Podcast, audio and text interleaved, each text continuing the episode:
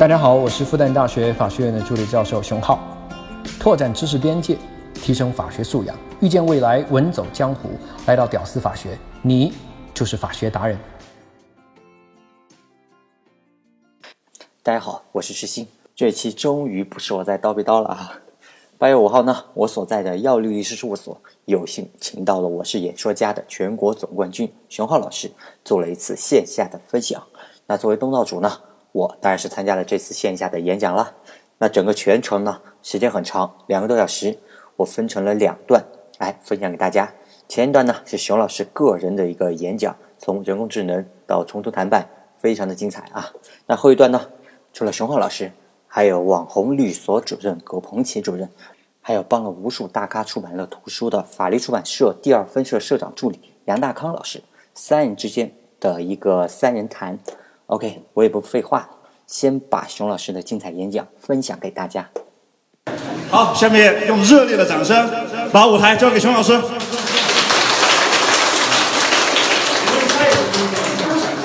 对，我也不知道会是这样的。呃，谢谢葛主任，谢谢我们律所啊，谢谢大康老师啊，谢谢各位小伙伴的光临。其实我也不知道讲什么，因为我们，我我我猜测大家更多的人会选择第二种，所以，呃，那我就从我这本书聊起，好吗？这个，我今天下午在新华书店已经做过一次签售了，呃，这个对你是个挑战，因为我我讲话的时候会走来走去啊，就是谈判，为什么大家要学习谈判？谈判大概包括什么样的基本内容？它对二十一世纪今天的法律人来讲。它到底有什么样的意义？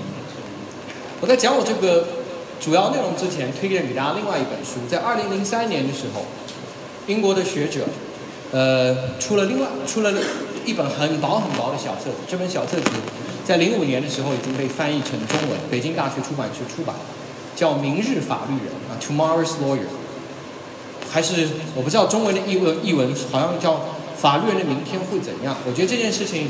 我刚刚在去年读到他的英文版的时候，我还跟大康书记赶紧沟通过，你还记得吗？我说这本书非常好，然后我愿意把它翻译出来。结果他们去调查的时候，发现这本书已经翻译成中文了。对，这本书有一个很有趣的部分，它就是他把各位所完成的业务，不管各位是在检察院、法院，还是作为职业律师。他把我们的工作呢拆解成了一个非常简单的线条化的一个板块，比方说拿诉讼业务来讲，他说诉讼业务可以被分成九件事情，就是只要你做的是跟 litigation 诉讼有关的事情，这九件事是，比方说 legal research 法律的检索，document review 文件的审查，litigation support 诉讼的支持，information disclosure 信息的披露。以及比方说 advocacy 法庭辩论，negotiation 谈判等等，把整个复杂的诉讼环节如果拆解成九个技能模块的话，它一共包括这九件事情。刚才我罗列了其中的相当一部分。如果我们拿飞速，同样的作者把它拆解成了同样的九件事情。法务，他同样把它拆解成若干事情。这个好事的作者他完成了一件事情，他把这样的一个清单他拿给全世界。法律的 academic lawyer，就像我们这样的人，法律的学者，和像可能在座的多数小伙伴，像你们这样的就是职业法律人，去选择说哪个业务在你看来是在未来或者是今天，居然是需要你全心全意花你自己的时间来完成的，而是不可以外包的，而是不可以被其他的技术进步手段去代替的。你认为还剩下哪些？九个项目，如果有一些内容被外包，还剩下哪些？最终的结果非常让人遗憾，就是在美国的调查、在英国的调查、在欧洲的调查，结果会有一些分歧。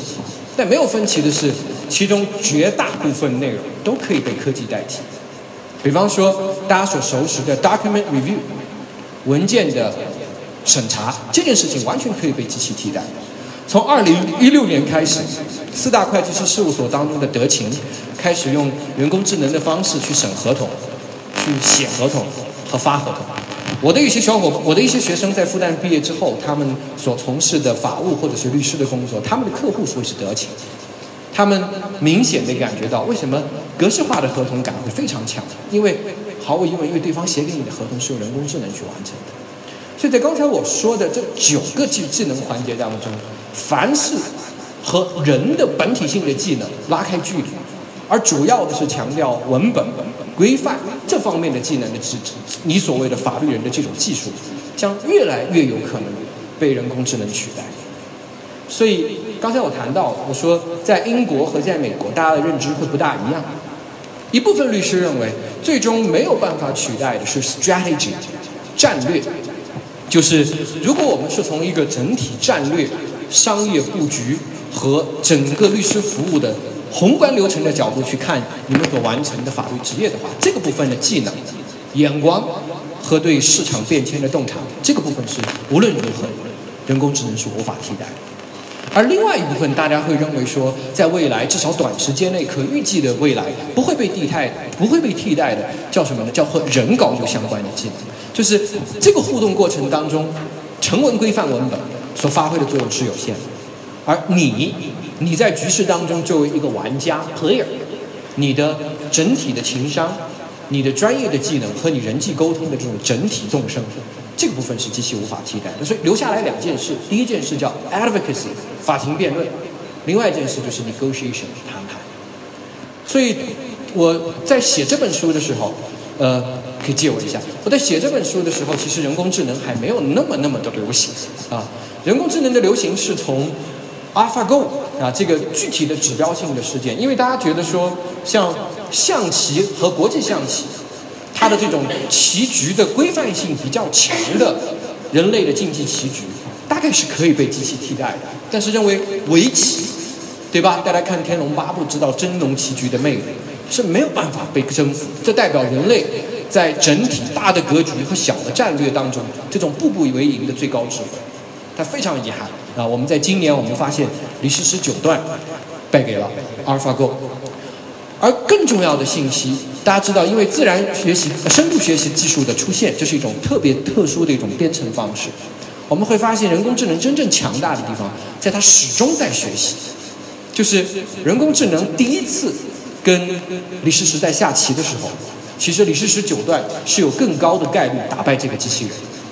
但是第二次，李世石九段要击败 AlphaGo 的这个几率就迅速的下降，因为第一天下完棋之后。李世石九段，他状态不是特别好，所以第一局输掉。输掉之后，他回到酒店，他要休息，他要睡觉，或者跟他的教练跟团队简单做棋局做成完成复盘，他就要休息。那天晚上，他必须要得到非常充分的睡眠，高度专注、高度紧张、高度耗能。他如果不休息好，第二天完全无法应战。但那天晚上，AlphaGo 在革新，AlphaGo 记住了你第一天的整体行棋脉。之后可以在你睡觉的过程中完成一次一次又一次的复盘，所以十二个小时之后，太阳升起来，李世石再次碰到 AlphaGo 的时候，AlphaGo 已经不是昨天的 AlphaGo。人工智能对法律界最大的影响，是在二零一五年的时候，由多伦多大学法学院和计算机学院的几位研究生。他们制作了一款人工智能机器人，这个人工智能机器人叫 ROS，R O S S，在二零一五年的 IBM 人工智能认知科学大赛上，这个产品得到了二等奖，和冠军失之交臂。如果得到一等奖的话，IBM 会注资十万美金，让这个团队去创业。但是失之交臂，没有拿到这个奖金。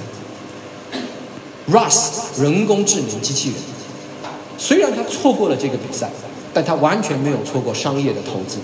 第一次看到这个 Rust，是世界上目前为止最大的律师事务所，Dalton 大成。大成的合伙人从纽约、美国的华盛顿分到飞到多伦多，愿意投资这款机器人。现在如果大家我不知道我不知道需不需要翻墙，就是看 Rust 的话，是可以看到 Rust 的官方网站以及他所提供的这些世界顶级律所作为他们的客户。我们举一个大成的例子，现在在华盛顿的大成，Rust 这款机器人主要在处理是跟银行法相关的业务，它只处理银行法相关的业务。嗯，人工智能发展迅速，但它不是超人，它只能一点一点来做。但是在银行法领域，Rust 的运作是怎么样？首先，第一，它可以用自然语音的方式去操作。自然语音的意思就是我可以用我的声音跟机器进行对话。大家如果用苹果的话，就是那个什么 Siri 啊，是吧？就是同样的方式去可以跟 Rust 进行对话。举个例子，如果各位要到华盛顿去投资，你涉及到的是你想知道，按照华盛顿州的法律。你是不是能够在华盛顿购买一家银行的股份？比方说这样的一个问题，你就可以用自然语音的方式把 Russ 唤醒，然后给 Russ 这个问题。大家想象一下，一个比较有难度的、比较复杂的法律事件，如果由一个初阶的法律律师去完成 legal research 法律的基本研习，去搜索相关的资料，打开大家所熟悉的这些主流的英文世界的数据库。然后给你一个比较成型的关于你所提供提提问给我的这个专业问题的一个报告，大概要多少时间？按照 Ross 的实验，大概需要六到八个小时。就是如果在做有法学院的实习生，熊老师随便抛给你一个问题，有一点难度，不可能像刑法构成要件一样直接翻开刑法分则拿到答案，而是需要你多少去做一点研究的，在北大法宝翻一翻类似的案例。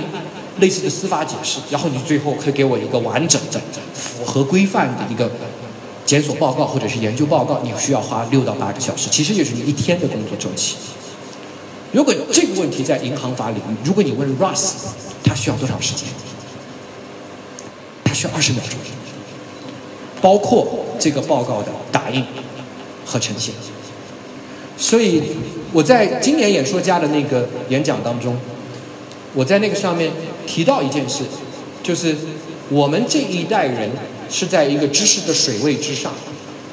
知识的水位是一种特殊的水位。当知识的水位没有漫过你鼻息的时候，你基本会丧失察觉。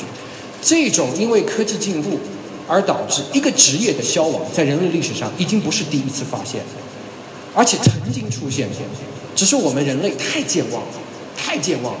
于是我们把这些曾经出现过的对人类的整体职业的科技代替，我们突然之间想不起来了。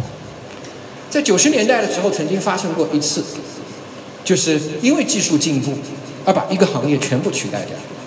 这个行业是出版。在九十年代之前，在所有的出版业，只要你是印刷社，只要你是出版社，你会有一种特殊的工种，这个工种叫排字员。啊，足够年轻的朋友可能完全没有这个概念。坦率讲，我的生活当中我也从来没接触过这个概念。就是《人民日报》要出版，《人民日报》是有一个巨大的仓库，那每一天文章推进去，它是用活版印刷，所以需要高度具有技能的这个排字员。他在一个茫茫的中国汉字字符组组成的这个词海当中，都是实体的物质性的这个字符，挑出来人放在这儿，名放在这儿，然后往下找日放在这儿，报。要啪翻过来，啪一印《人民日报》，每天都需要做这样的活版的调试。这样的人高度具有不可替代性。如果按我们今天的标准说，一个职业到底稳不稳固，是在于他是不是能够建立不可替代性的话，这个职业高度具有不可替代性。为什么？你识字但你找不着，你博士毕业。你高度专业，你觉得你是学出版学的，对吧？你是说传播学的，你是学印刷的，你是精通相关的理论。那个库房三百平米，说进去，今天是，是不是中央发的一个什么什么什么的报告，让你去找，你怎么找得着啊？啊，对你来讲是迷宫，是对专业人士来讲，这个才是工作现场。所以，传统报人。在整个产业分工当中，如果他是承担字符的这个工种的话，他非常傲慢。就是你虽然是主编，你拿我是没有办法。你不上班，明天报刊照样见报；我不上班，你们全部抓瞎。非常骄傲，非常具有不可替代性。知道什么呢？Word 普及，大家知道 Word。微软视窗系统当中，Office 当中一个现在你最常用的输入软体，这个软体是在八十年代末发明的，在九十年代初来到中国，同样在那个时间迅速普及。Word 出现之后，我们再也不需要排字员了。不可替代性，有的时候当你忽略科技水位的上涨，你仅仅只是看到此时此刻你的光鲜。或你的职业给你的某种虚妄安全感的时候，你会被这种虚妄的安全感包裹，并毫不自觉。他是不可替代，但他忽略了跟你真正发生竞争的，根本不是有没有同行跟你发生竞争，而是人类整体的科技革命在形对你形成挑战。当然，我刚刚讲的是对人工智能最乐观的一种理解。在复旦，复旦大学计算机学院的教授们非常反对这样的认知，他们会说，最重要的误导就是这样的认知对科技进步过分乐观。就是如果你不是一个风险投资人，你不是一个用知识噱头做知识营收、知识付费。制造大众知识焦虑的人，相反，你是人脸识别、计算机语言相关领域的顶级专家，你一定不会像我刚才一样，会给受众发出那么危险的号召。大家在电影当中所看到的人工智能这种化腐朽为神奇的力量，和现代的计算机发展水平之间还有巨大的鸿沟，短期之内完全没有办法弥补。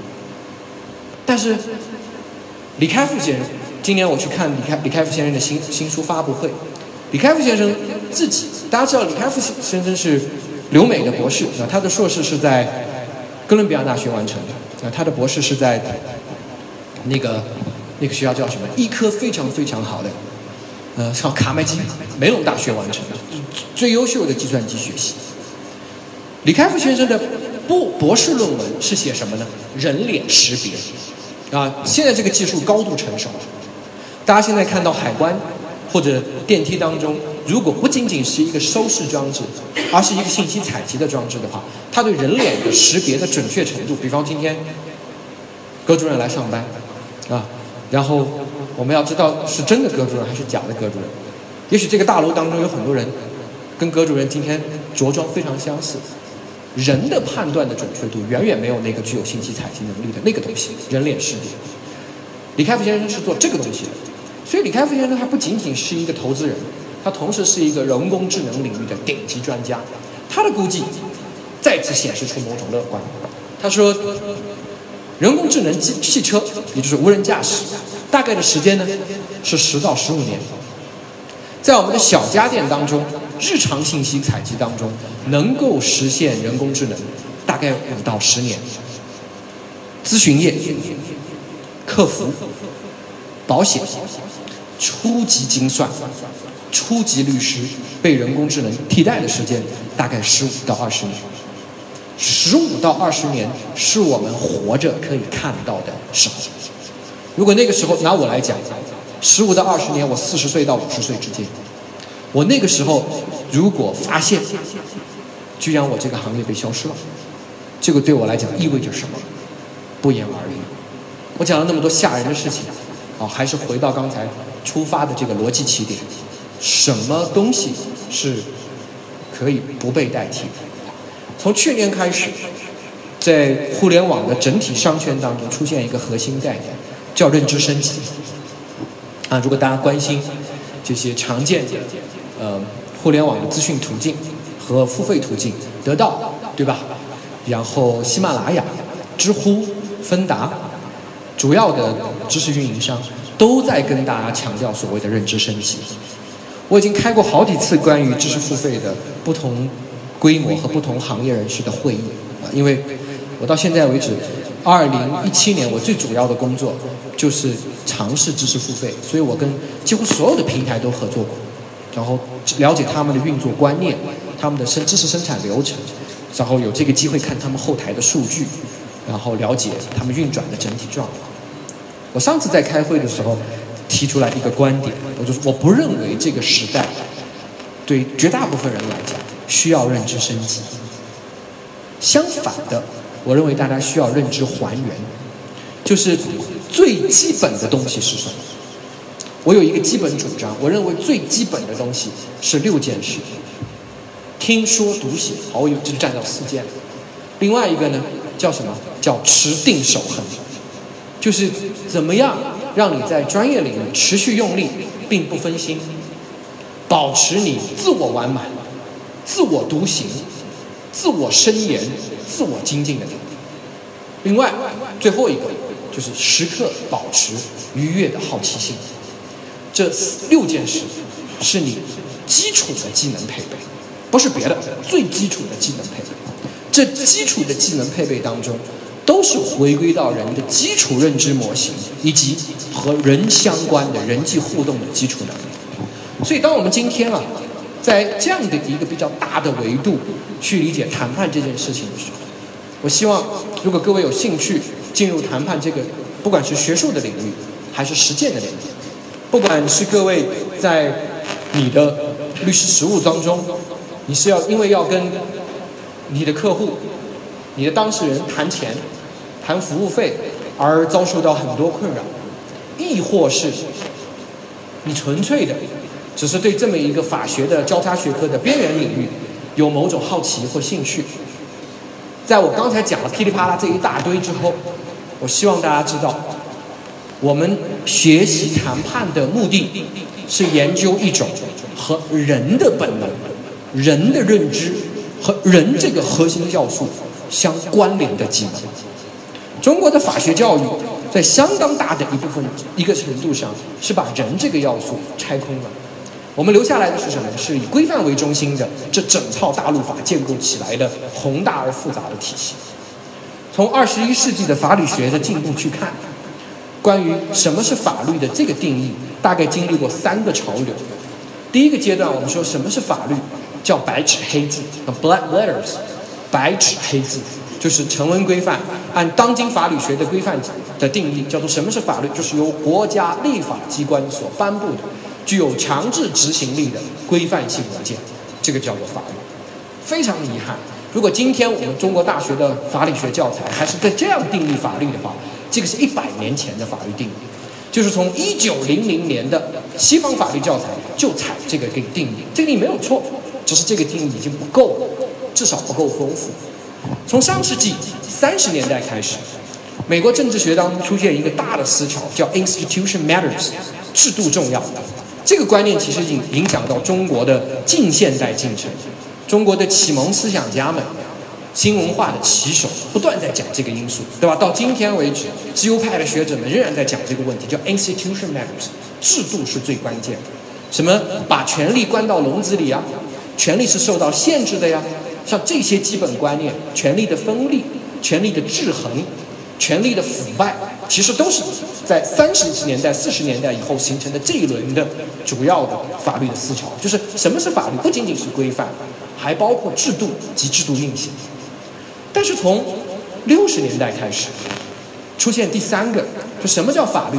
叫法律是一个微观过程。我给大家举一个非常简单的例子：我们在冲突解决领域当中，我们会在说服领域，我们会研究一件事情，就是人们我在说话的时候。什么样的资讯对你的大脑会产生明显的粘着，就是你忘不掉啊？这个我我们这个学界是做过一些实证研究的。我想现在我在场有法官啊，这是一个离婚的案子。离婚的案子当中，其中一方这样说：“他说，法官、审判长，如果把孩子判给孩子的爹的话，相当于我是他妈了啊。”我每天上午，我将再也没有机会和我的孩子一起刷牙了。这是第一个陈述，啊，第二个陈述，审判长，如果把孩子判给孩子他爹的话，我每天上午将再也没有机会和孩子一起用米奇牙刷刷牙。就这两个信息。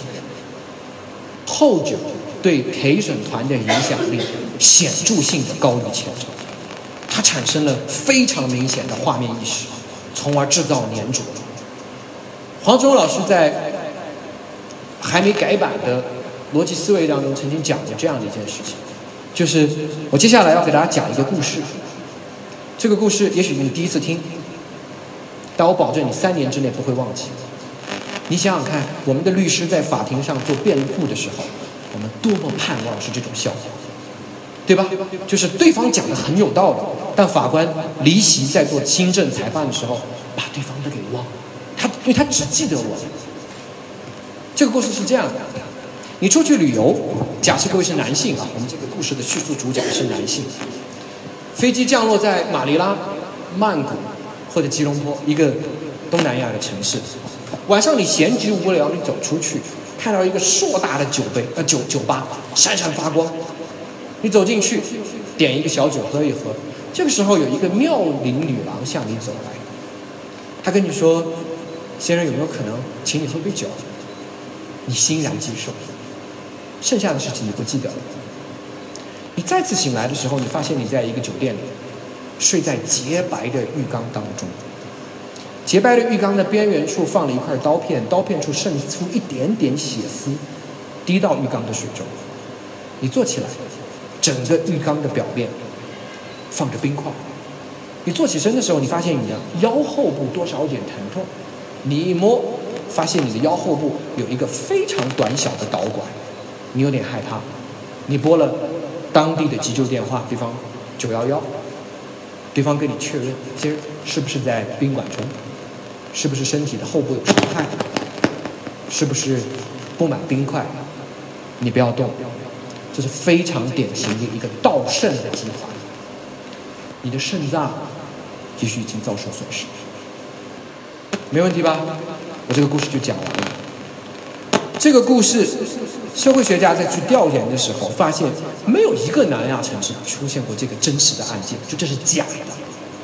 但这个故事极有粘着能力。今天晚上你回去跟你的小伙伴再讲一次，所有细节你都不会丢失。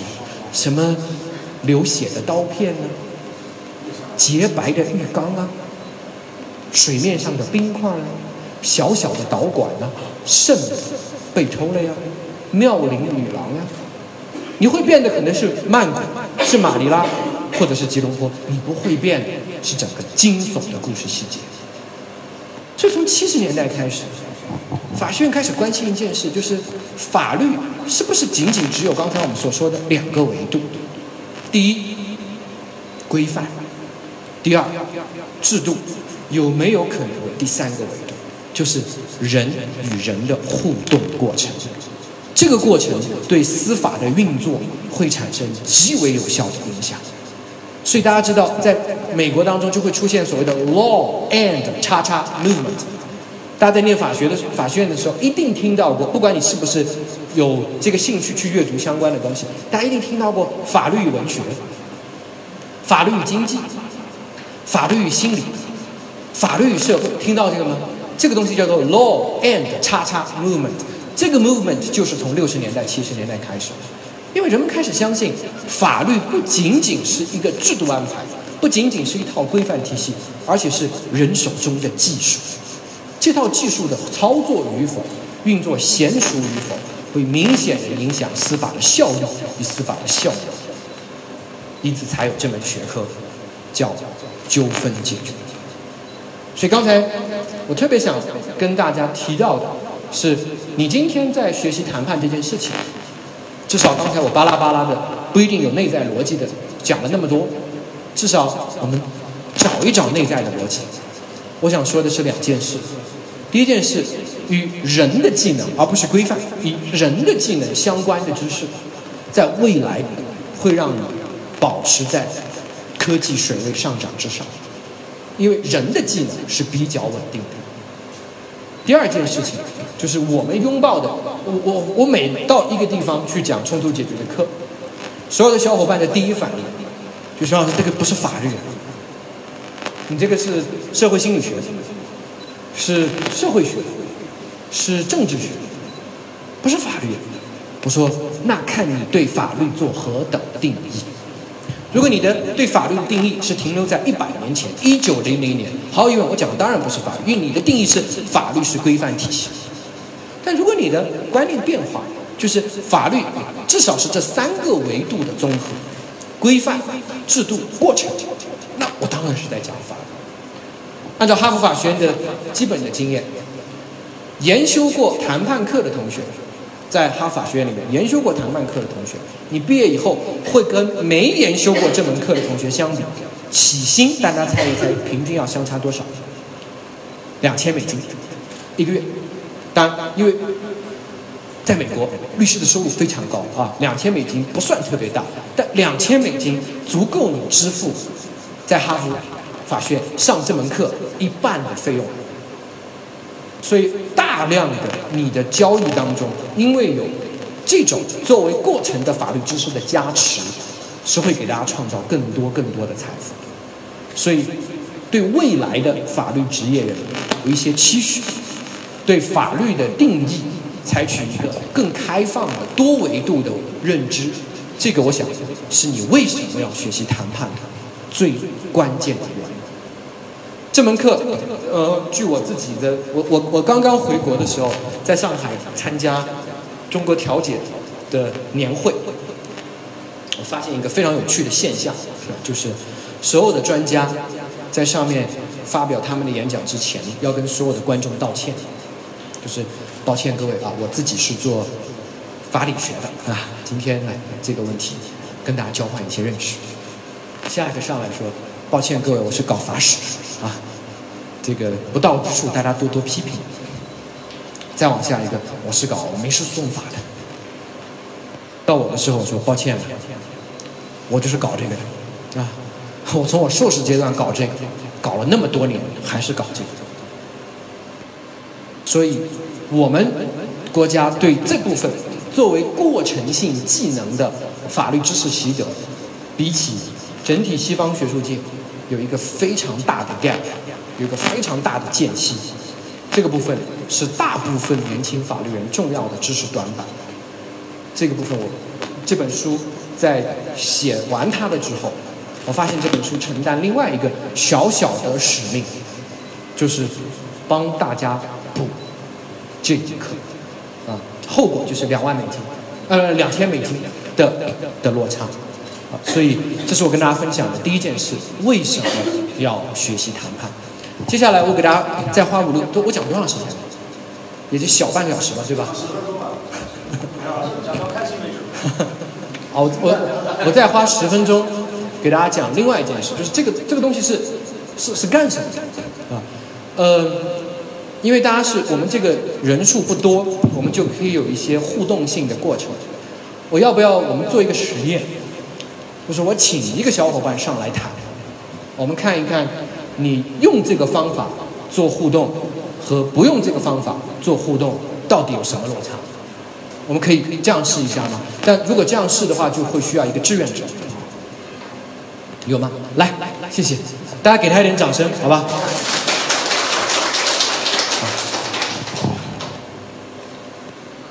我有话筒，你没有话筒，有吗？好，请坐啊。怎么称呼？您。稍等一下啊。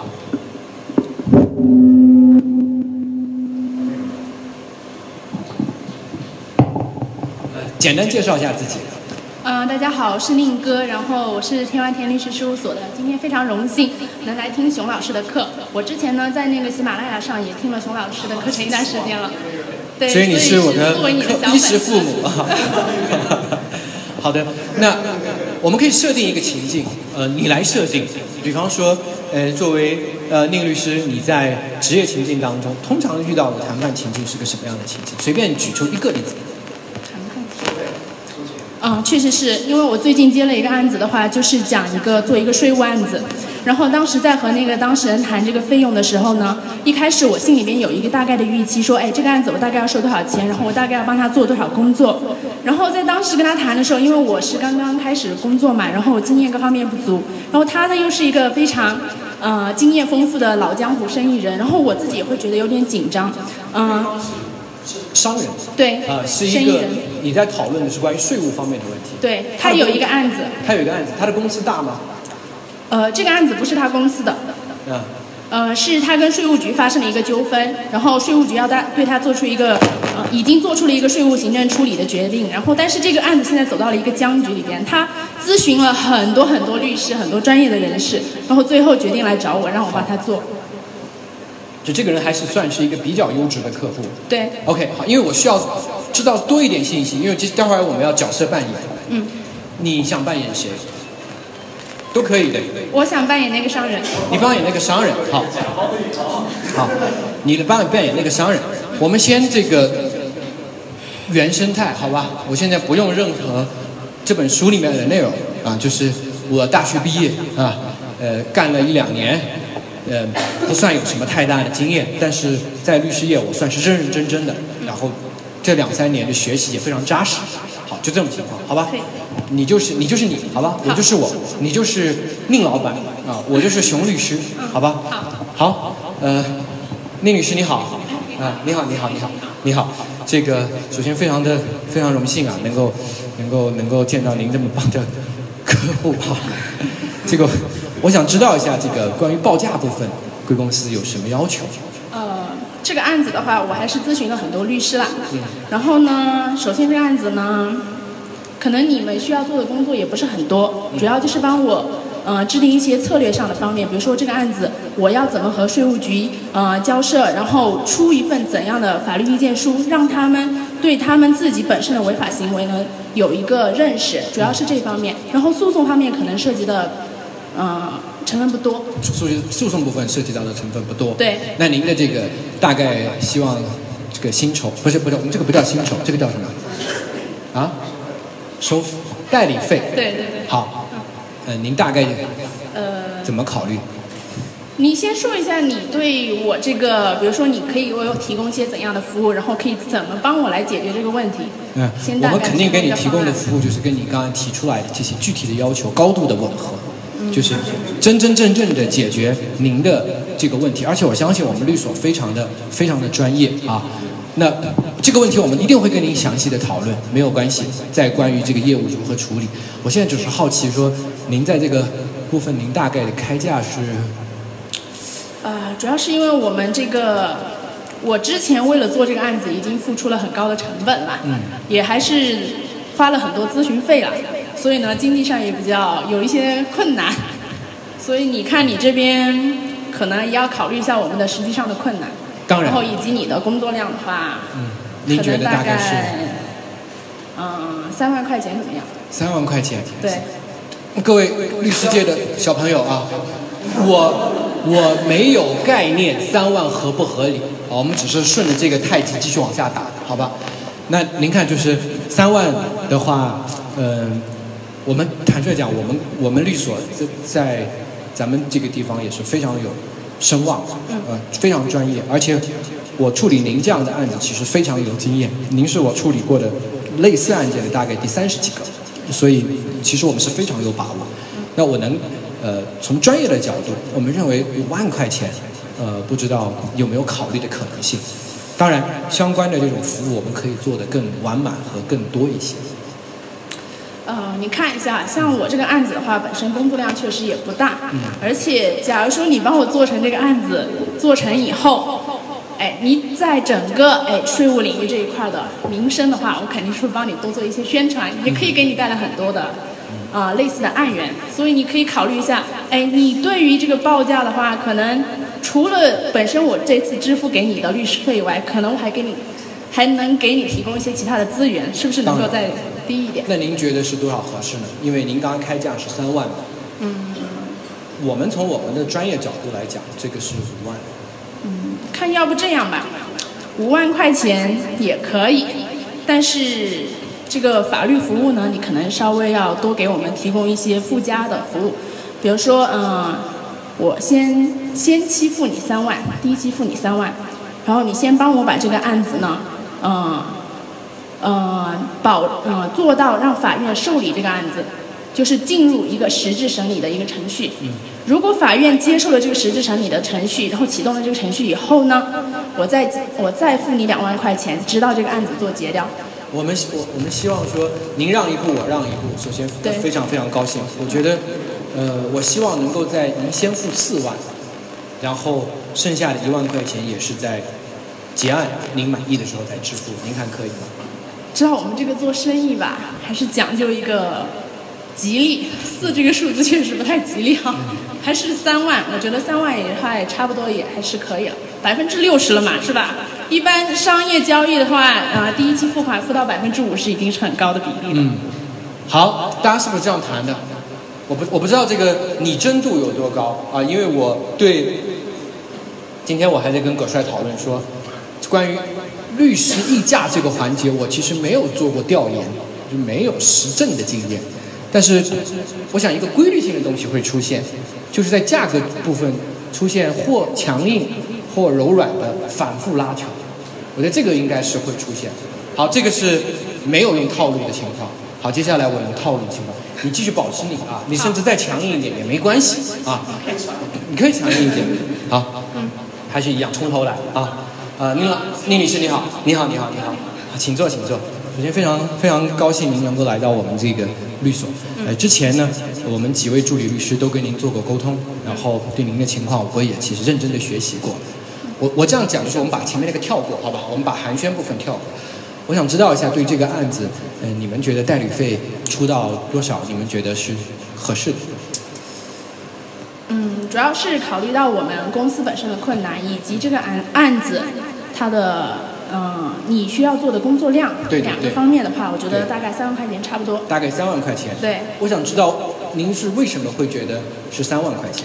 因为首先我们自己本身有法律顾问，你不用亲自下去啊、因为这个我们是宣威的，你不用亲自下到宣威去帮我们处理这个案子，你只需要坐在办公室里，然后对我提出的这些问题呢进行一个解答，然后帮我们出一两份书面的法律意见，然后给我们提供一个呃诉讼或者是交涉的一个策略就可以了。所以我注意到您判断支付薪酬的标准是案件的复杂程度。对，如果如果工作量不大，而且完成的工作又不复杂的话，当然支付的报酬就不应该太高。您是这样考虑的？啊、是的，那么换而言之，如果工作比较复杂，而且工作量又比较大的话，您是愿意这个薪酬部分是有上涨的弹性的。是的。好的，谢谢你。我想知道的第二个问题是说，呃，你们有什么样的需要？就是比方说支付了代理费之后，需要我们帮你们完成什么，做哪方哪些方面的服务？嗯，就是要对我们这个案子呢进行一个深度的研究，包括理论上的一个研究，以及实务上，哎，税务局这边它到底是对这种情况会有一个怎样怎样的处理，以及我们在和税务局交涉的过程中要呃有一个怎样的策略，帮我们做这样一些工作。所以就是跟税务局之间局之间所出现的一个分歧，在操作跟理论层面对做具有深度的研究，对这是第一件事情。还有什么别的吗？嗯、主要是这个问题。那想要实现什么样的目标呢？呃，实现的目标就是说，哎，让这个案子呢，最终要么进入到一个实质审，呃，让，因为现在这个案子法院它不受理啊，嗯，它有一个税务呃纳税争议，它有一个复议前置的程序，然后呃法院就以此为借口呢，然后啊、以此为这个，哎，叫借口也不太合适。不怕没关系，我们就所以您的我直接 paraphrase，对对对所以您的意思是说，最终实现的目标是希望这个案子法院能受理。对对对，通所以过这样一个程看。您有两个方面的诉求，第一个方面是对这个问题的真实状况有深度的了解，对第二个是希望法院能够受理这个案件。对。呃，除了这两点之外，还有什么呃，第三点要求就是最好是让税务局能够撤销这个税务处理决定。求撤销税务处理决定，这是一种可能期望的结果。对除此而外呢，或者是让，如果税务局自身不撤销的话，让法院来给他撤销。就是用法院对介入的通过方式通过诉讼的方式来撤销。所以您的目标是实现撤销。对所以您看，您这个地方谈到了三个诉求：第一个，对案件本身的深度研究和理解；嗯，第二个，法律法院受理；第三个，税务局撤销或司法介入后撤销。对，还有什么别的吗？嗯，没有了。你有没有觉觉得这个往之前你也做过？我你刚才我的助理告诉我，你咨询过其他的一些法律顾问，是不是说越往后这个程序会越难？现在已经很难了，呃，难点在到底出现在哪里？因为它是一个僵局，这个案子，僵局就在于，呃，法律本身推他对这个案子的话，法院他有正当的不受理这个案子的理由。啊，然后税务局呢，它本身因为它是一个很大额的这种呃缴纳税款的一个决定，涉及到一千八百万的标的。嗯。那这个呢，如果税务局他们本身确实是存在重大的呃程序上以及实体上的一个缺陷，我们本来是打打算想提起一个无效的行政呃诉讼的确认之诉的，但是我我直接 summarize 啊，就是因为呃细节大家不是很关心，我们在谈判部分往前走。所以您您也发现这个案子到现在其实是属于一个非常困难的状况。对对对你们其实做过一些努力，对吧？所以您看，关于这个开价的来了啊，关于开价的部分，我可不可能这样去理解？就第一，这个案子最简单的部分其实是对案情的研究跟策略的基本模板的提供。嗯，这个部分我们当然是可以给你的。那这部分就是刚才您提到的，其实这个案件比较简单的部分。这个部分如果我们保质保量快速的完成，我们的收费是三万。嗯，而如果在这个基础之上，我们能够克服你现在真正的困难，因为因为这个既然您的困难一定对我们来讲也不轻松，不是随便写几张纸能够实现的。不管是在后面实现撤诉，还是在后面通过司法介入的方式让税务局把这个案子撤销，我们将额外收另外三万块钱的费用。不知道这两个部分您觉得可以吗？另外跟您讲一个客观标准，就是我们毕竟不是游商啊，随便的 做生意，我们相关的定价标准其实是也是要有物价局来审核的。税务相关的案子我做过了三十几个，那三万块钱作为第一步啊，基本处理和对案件做出深度研究，给您提供一个方向性和策略性的行动报告，三万块钱是我们碰到的最低最低的一个成本。我们一般情况都是在四万到七万之间。所以实际上，我是看到您客户非常优质，而且还可能帮我们这个将来携带其他的客户资源，所以这个地方是三万。但是有额外的实际部分，我需要您再做一些考虑。当然，这个东西不用今天就决定啊，就是呃，因为我们的品牌和我们在这个领域的专业度，其实您在外面是可以了解得到的。嗯，像这样分阶段加以处理，我觉得您是对我们双方其实都是公平的。嗯，我觉得您这个提议。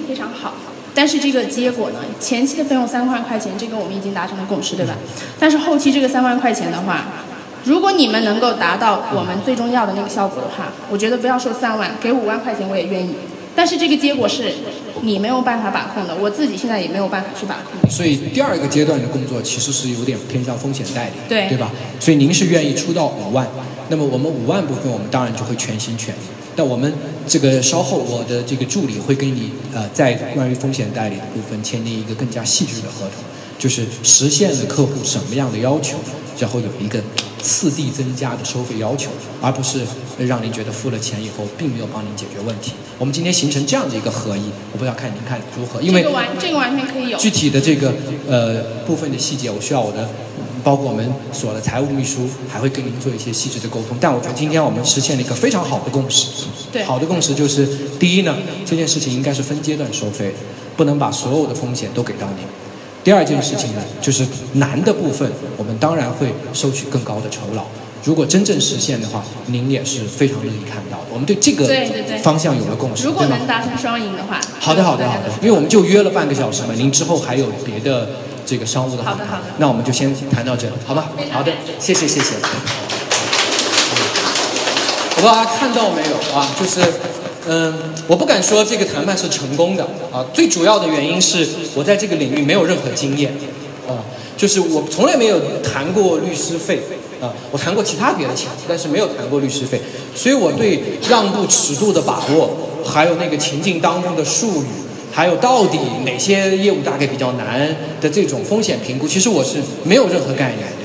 但是，我希望让大家看到的是，这是一个公平的，这是一个不损害关系的，这是一个建设性的对话过程。否则，我们将出现的是菜场当中的简单的意向，就是三万、五万、三万五、四万、四万五，太难听了。我们会出现这样的一个单纯的就数字之间的拉扯，但是刚才我们仍然在拉扯，但是我们这个拉扯的过程当中，我们确立了一些客观的标准，我了解了对方的核心诉求，并在对方跟我的共识之上。建立了一个双方都能够接受的议价标准，而让这个议价标准能够持续运转。坦率讲，我们并没有吃亏，因为相比于第一个方案，我们最多大概争取到三万到四万之间的一个成交额来讲，其实后面这个方案已经是明显进步。因为后面这个方案，如果最理想的状况，我们大概可以有八万块的收入。其实这就是被套路化的、被高度结构化的谈判的过程。按照哈佛大学的法学院。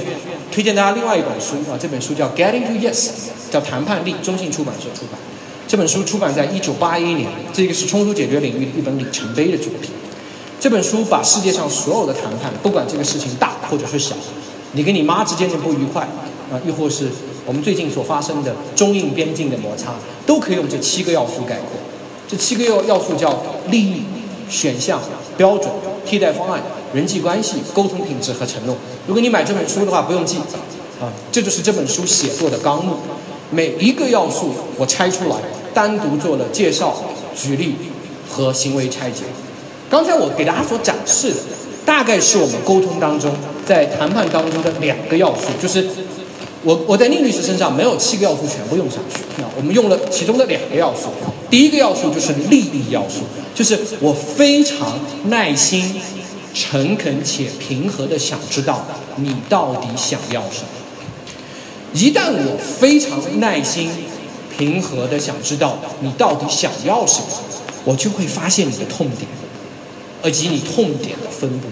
我就会发现有些东西你更在乎，而某些东西你就还好。一旦我发现了你对利益的不同认知，我就可以对你不同等级的利益做不同的定价。我不可能是简单打包去家里处理。你认为简单的，我也觉得不复杂，当然应该便宜。但我如果发现你也觉得难，我也觉得不容易，其实我们是在一个客观的平台上，希望能够多提高它的价格。第二件事情，我跟宁律师用到的是刚才我谈到的七个要素当中的另外一个叫 standard，客观标准。所以你看，我跟你沟通的方式是这样：三万、五万，宁律师，我跟你说一说为什么是五万。我处理过三十个类似的案子，跟税务打打官司，我们的胜率在百分之七十五。类似案件的收费从来没有出现过三万块钱，正常的收费都是四万到七万之间，是案件的复杂性来定。如果您需要的话，我可以请我的助理把之前的案件的一些基本的 summary 提供给你。我给你的是客观标准，我不是一个讨价还价在立场上的拉锯。我们在市场当中逐渐逐渐形成一种非常糟糕的谈判模式，就是在价格点上出现拉锯，三万、五万这两个信息，我们在谈判学当中叫定价锚点，就是一条横轴，第一个报价会出现第一个点，三万这个地方打上一个点，我还他一个价格，五万会在这条直线中出现第二个点，在三万到五万这两个锚点之间出现一个区域。这个区域英文叫 possible agreement zone，就是可能形成成交的区间。然后我们在这个过程当中来进行拉锯。但是如果你受过哈佛谈判的训练，你就会发现，这个时候你要提供的不是第二个锚点，而是提供一个对方根本难以辩驳的客观标准。这个会大大影响对方跟你议价的那种反弹能力，他你会非常有效的抑制他。